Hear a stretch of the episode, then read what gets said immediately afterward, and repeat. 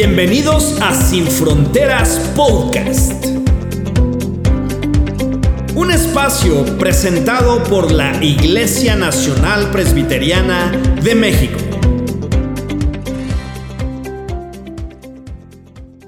Mis amados hermanos, ¿qué tal? ¿Cómo han estado?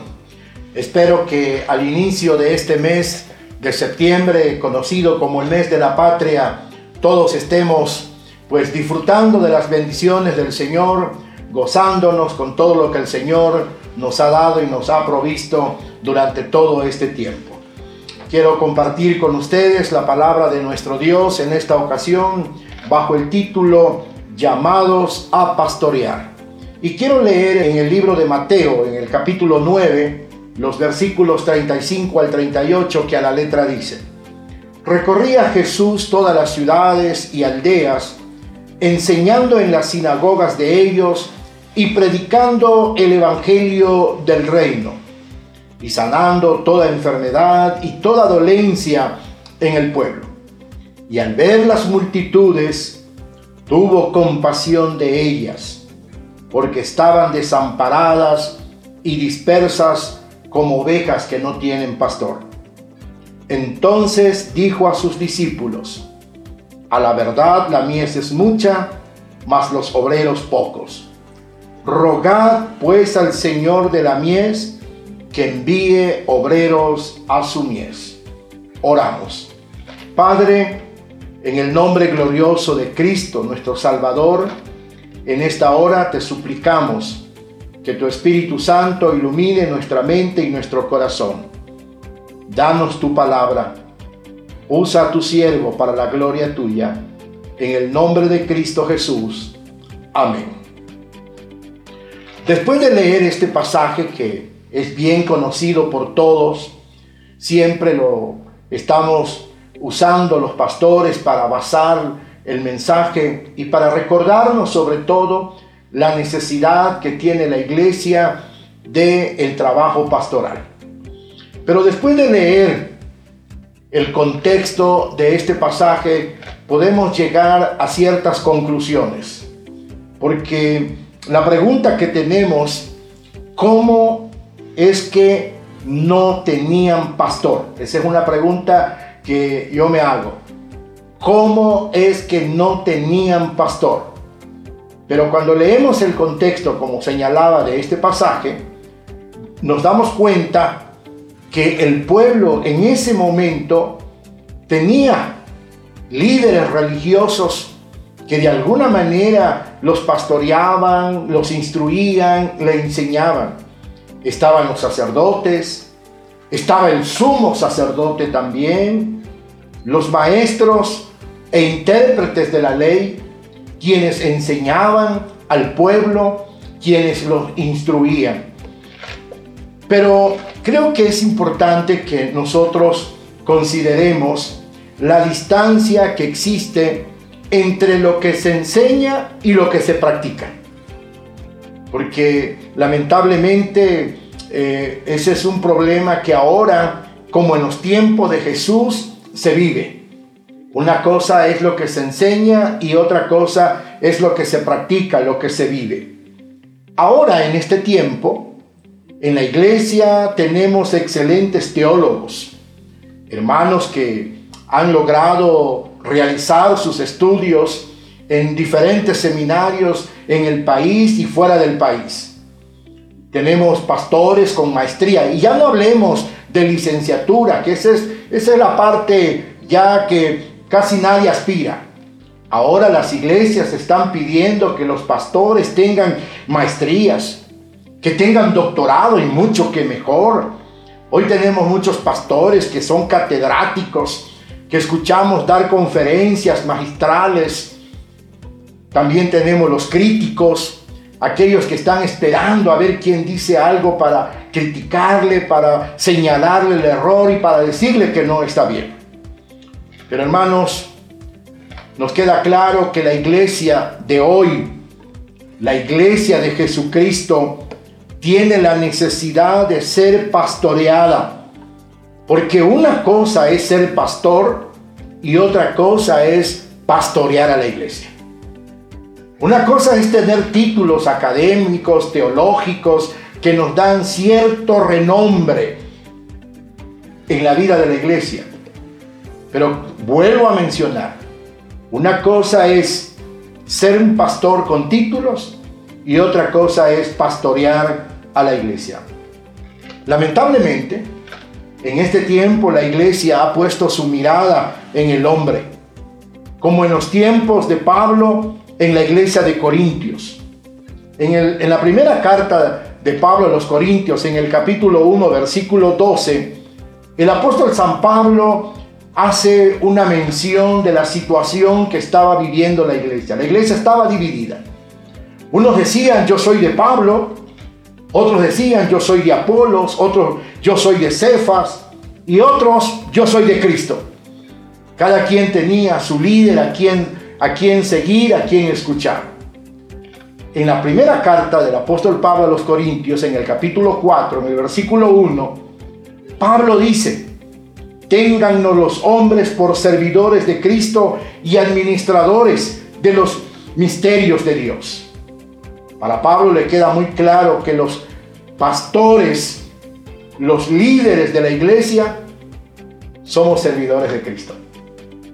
No somos otra cosa más que servidores de Cristo y administradores de los misterios de Dios. Para eso nos llamó el Señor, para servir a su iglesia, para servir a la iglesia que Él compró con su sangre preciosa. Por eso es importante que consideremos la importancia que tiene volver a la Biblia en el trabajo pastoral. Debemos tomar el ejemplo pastoral de nuestro Señor Jesucristo. ¿Y qué fue lo que el Señor nos enseñó? De una manera práctica, sencilla, el Señor nos enseña cómo debemos pastorear a la iglesia. Nos enseñó a amar como pastor, el Señor Jesús nos enseñó a amar. Uno de los temas que muy poco se trataba en los tiempos de Jesús o casi, casi no se trataba, era el amor. Quizás habían diferentes conceptos de amar y por eso Jesús tiene que hacer mención en el capítulo 5 de Mateo, los versículos 44 y 45. Y dice Jesús, pero yo os digo, Amad a vuestros enemigos, bendecid a los que os maldicen, haced bien a los que os aborrecen y orad por los que os ultrajan y persiguen, para que seáis hijos de vuestro Padre que está en los cielos, que hace salir su sol sobre malos y buenos, que hace llover sobre justos e injustos. Qué interesante, mis amados hermanos, que Jesús nos manda amar a nuestros enemigos. Porque es muy común y es algo que no eh, de tanta admiración ver cómo se aman los amigos, cómo se ama la familia, cómo se ama al que te ayuda, al que te brinda un apoyo, al que te extiende la mano, pues siempre lo vamos a amar. Pero amar al enemigo es algo que difícilmente los humanos podemos entender. Nos cuesta trabajo entender cómo amar al que me ha hecho tanto daño. Pero solo en Cristo Jesús tenemos la capacidad de amar a nuestros enemigos, a aquellos que nos han hecho algún daño. Los maestros e intérpretes de la ley aplicaban el ojo por ojo y el diente por diente. En otras palabras, Tú me la haces, tú me la pagas. Pero Jesús quiere cambiar esa mentalidad, quiere eh, cambiar ese concepto. Y entonces hace un llamado a los líderes, a la iglesia, a los creyentes, para que amemos a nuestros enemigos. Pero también Jesús nos enseña a amar al pobre, al necesitado y al enfermo. En el Evangelio según San Marcos, en el capítulo 1, versículo 40 y 41, dice, vino a él un leproso rogándole. En cada la rodilla le dijo, si quieres, puedes limpiarme. Y Jesús, teniendo misericordia de él, extendió la mano y le tocó y le dijo, quiero, se limpió.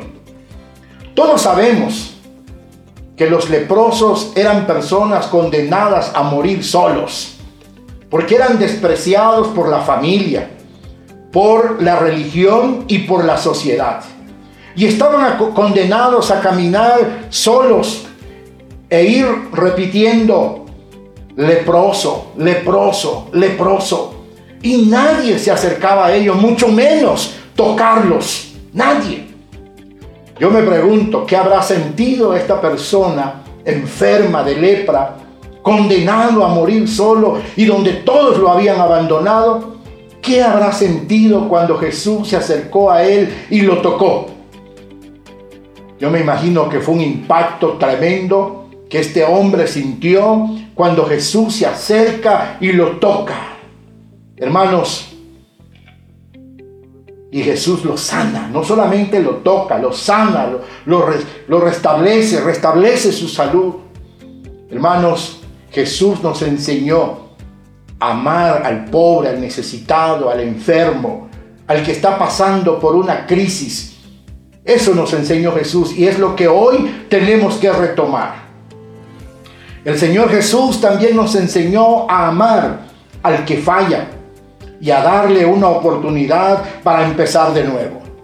Y esto trae a nuestra mente la historia de Tomás. Todos hemos oído hablar de Tomás el incrédulo, ¿verdad? Y siempre cuando hay alguna persona que no nos cree, incluso le decimos, tú eres como Tomás el incrédulo. Bueno, Tomás no creía que Jesús había resucitado. Los discípulos allá en el aposento alto, los diez discípulos en el aposento alto, estaban platicando, comentando, alegres, estaban diciendo, lo hemos visto, Jesús ha resucitado.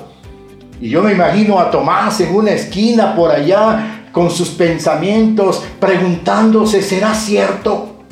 ¿Será cierto lo que estos están diciendo? ¿Será cierto que Jesús resucitó? Ahí está Tomás luchando con su incredulidad mientras los otros diez discípulos están comentando, están alegres porque han visto a Jesús. De pronto en el aposento alto aparece Jesús. ¿Y a dónde creen que se dirigió el Señor? No a los diez que estaban celebrando, se dirigió a Tomás, al incrédulo. Y Jesús lo restaura y Jesús lo integra al grupo de los que estaban celebrando. Porque Jesús le está dando una oportunidad para continuar en el ministerio. También traemos a la memoria al apóstol Pedro.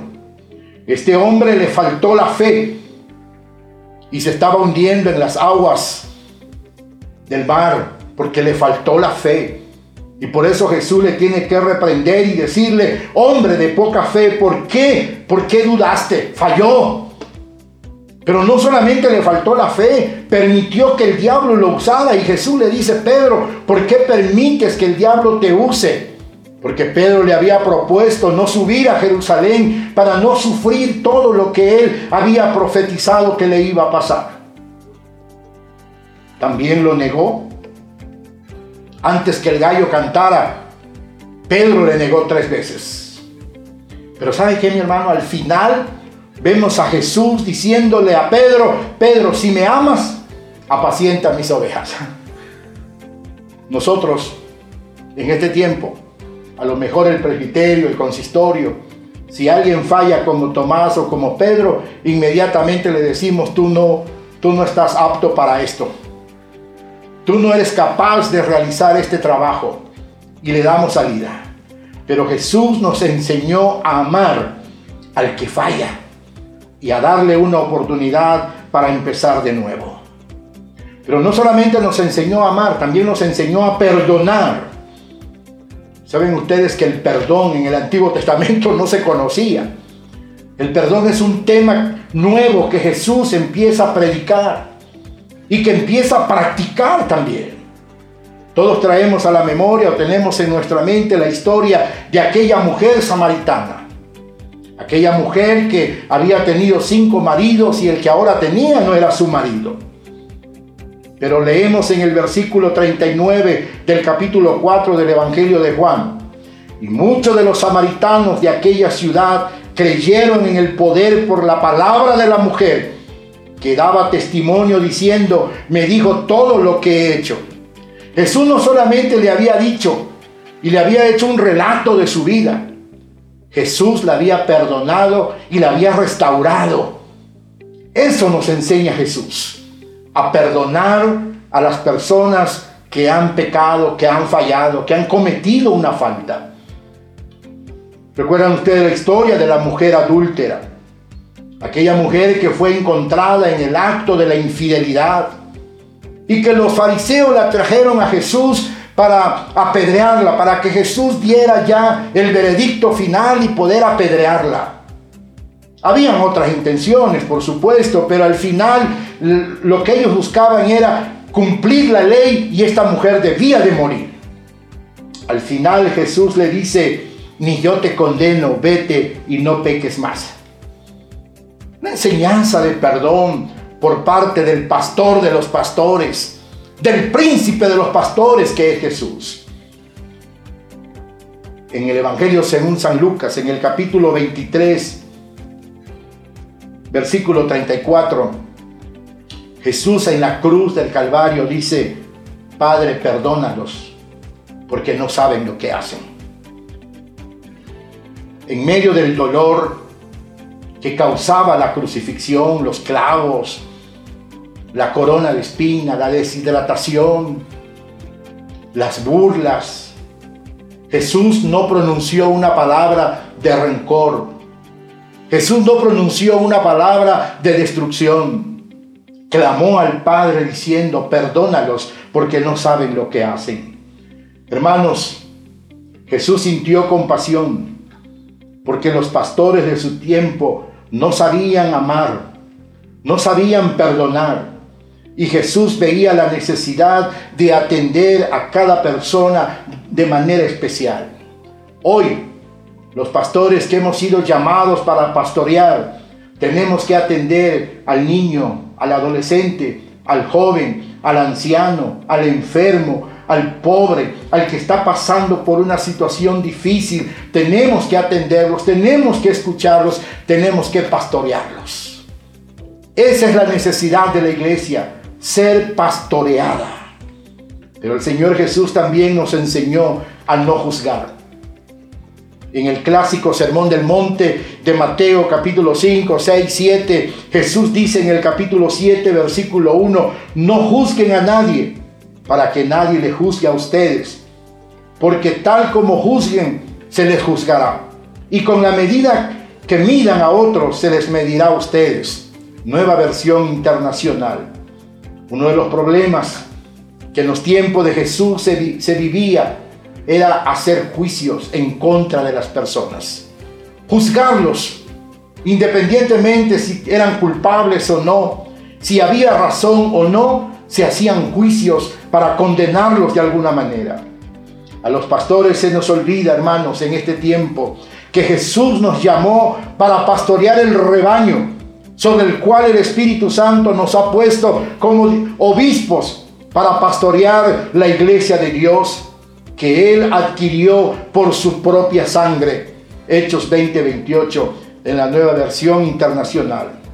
El apóstol Pablo dice, Cuiden como pastores el rebaño de Dios que está a su cargo, no por obligación ni por ambición de dinero, sino con afán de servir como Dios quiere. No sean tiranos con los que están a su cuidado, sino sean ejemplos para el rebaño. Primera de Pedro 5, 2 al 4. Amados hermanos, Jesús sintió compasión por la gente, porque no eran pastoreada con amor se les apedreaba, se les azotaba. El perdón era un tema que no se conocía. Se aplicaba la letra de la ley, ojo por ojo y diente por diente. Los líderes religiosos juzgaban a las personas por su apariencia. Querían sacar la paja del ojo de su hermano sin ver la vida de ellos. Hoy la iglesia, hermanos míos, necesita ser pastoreada por pastores que enseñen a amar que enseñen a perdonar y que enseñen a no juzgar a los demás. Roguemos al Señor de la mies que envíe pastores con estas características. Amén.